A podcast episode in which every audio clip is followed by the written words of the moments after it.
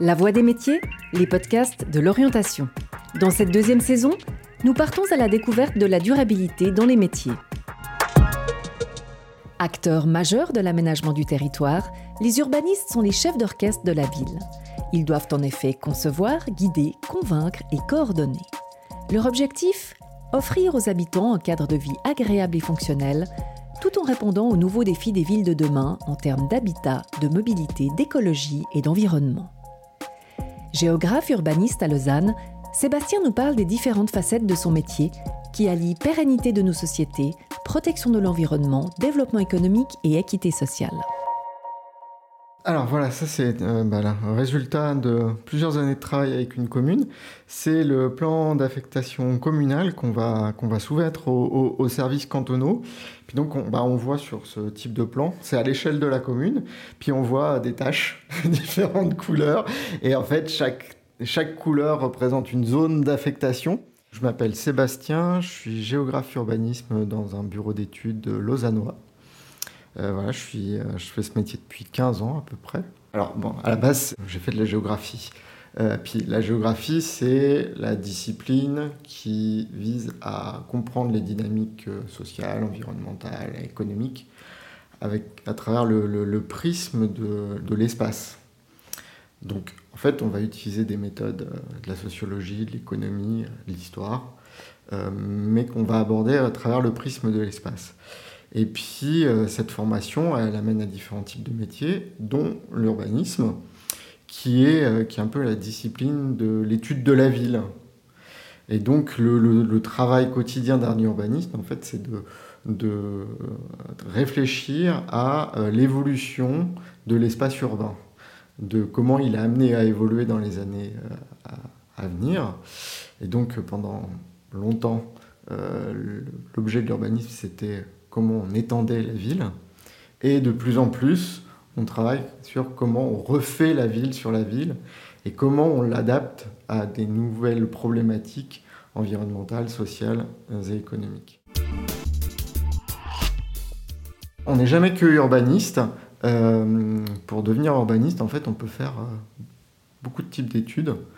Euh, la majorité sont soit des architectes, euh, après leurs études d'architecture, font une spécialisation en urbanisme, soit des géographes qui finissent leurs études avec une spécialisation en urbanisme, mais euh, on a aussi des gens qui ont fait de l'économie, de la sociologie, de l'histoire, de la philosophie. Enfin, il y a plein de manières en fait euh, d'arriver à ce métier. in fine, ce qui est important, c'est la formation finale, donc le, niveau master ou le, le, euh, qui permet de compiler un peu toutes les méthodologies euh, liées à cette, à cette discipline et qui permet de s'ancrer dans le, travail quotidien d'un urbaniste. Pour ceux qui veulent se lancer un peu dans ce métier, euh, je dirais qu'il faut voyager. Voilà, faut, faut, faut voir d'autres territoires, d'autres paysages, d'autres cultures. Il faut aller à la rencontre de, de, de l'autre, tout simplement. Il euh, faut essayer de faire des stages dans des bureaux d'études ou dans des, communes, dans les services urbanistes des communes. Et puis euh, s'intéresser au projet d'urbaniste qu'il y a dans sa commune, euh, en allant voir des séances d'information, en allant voir des, des, expositions, des choses comme ça. Voilà, donc être curieux en fait. On est amené en fait à intégrer beaucoup plus tôt dans le processus de planification, euh, les questions environnementales au sens large. Euh, et donc en fait ça devient, ce n'est plus, vu comme une contrainte, mais comme un levier de projet. Donc aujourd'hui on va être très attentif dans tous nos projets à, à travailler sur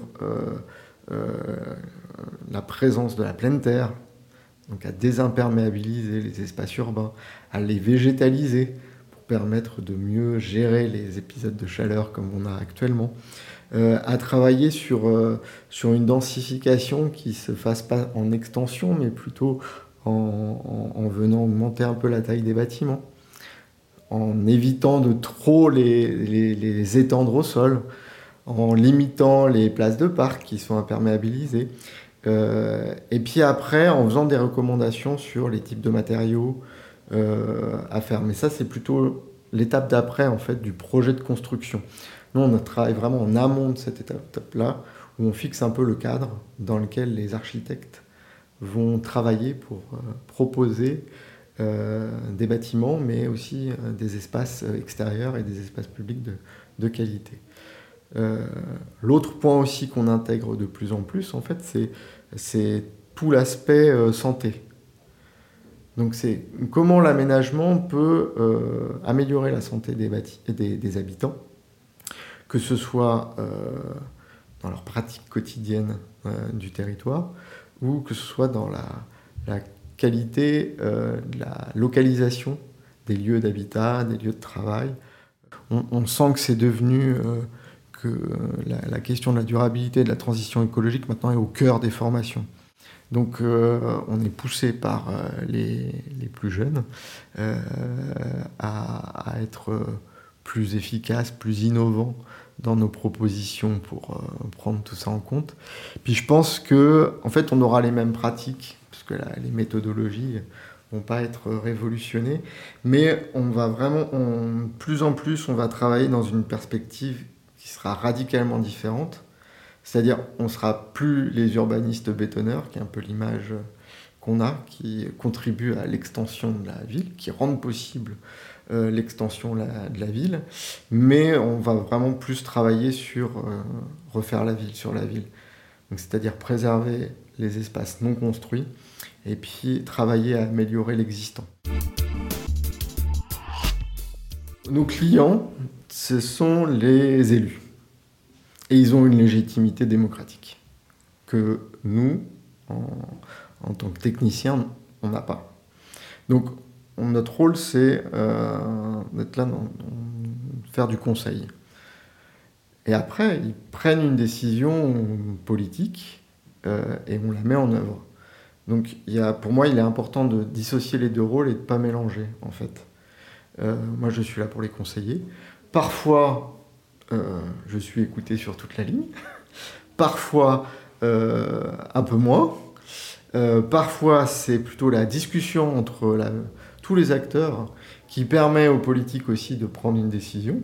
Hein, et on contribue à cette prise de décision. Moi, je pars du principe que, à minima, j'essaie de planter des graines et d'être le plus pédagogique possible pour expliquer pourquoi on devrait faire ça et puis pourquoi on ne peut pas faire ça?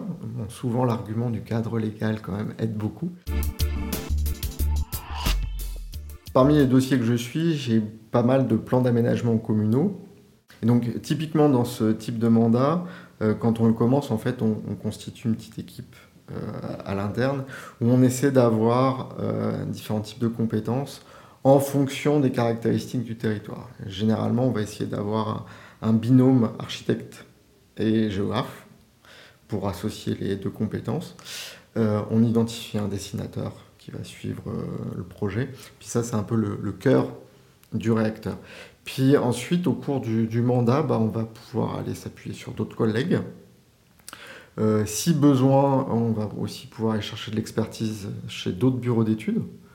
Par exemple, sur, les dangers, sur le traitement des dangers naturels, on va aller chercher des bureaux d'études spécialisés pour nous accompagner dans l'intégration de cette problématique dans les, règlements. Et le, travail, en fait, se fait par l'échange entre ces différentes compétences. Dans les avantages, le premier que je vois, c'est comme je travaille dans un bureau d'études, je suis amené à travailler sur une diversité de territoires.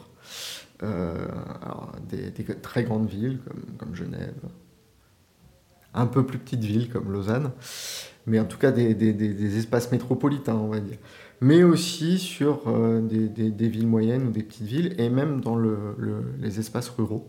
On va travailler ben, du quartier à l'échelle de la région.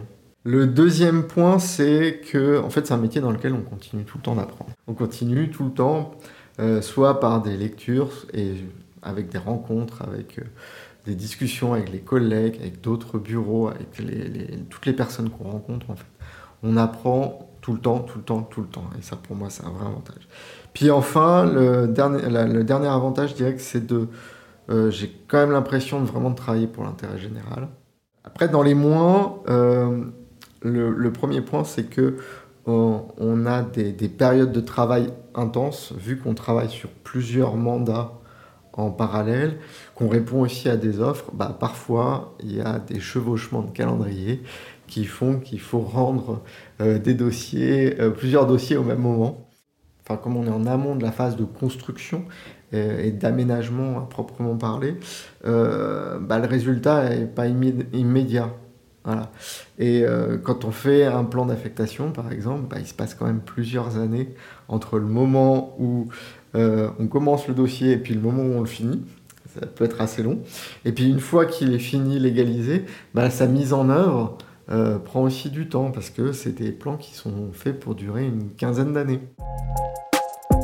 Si vous souhaitez faire découvrir cet entretien, n'hésitez pas à le partager. Merci d'avoir écouté La Voix des métiers, un podcast produit par l'Office d'orientation scolaire et professionnelle de l'État de Vaud. Vous pouvez retrouver tous les épisodes sur le site zoom-vd.ch et sur les différentes plateformes de streaming.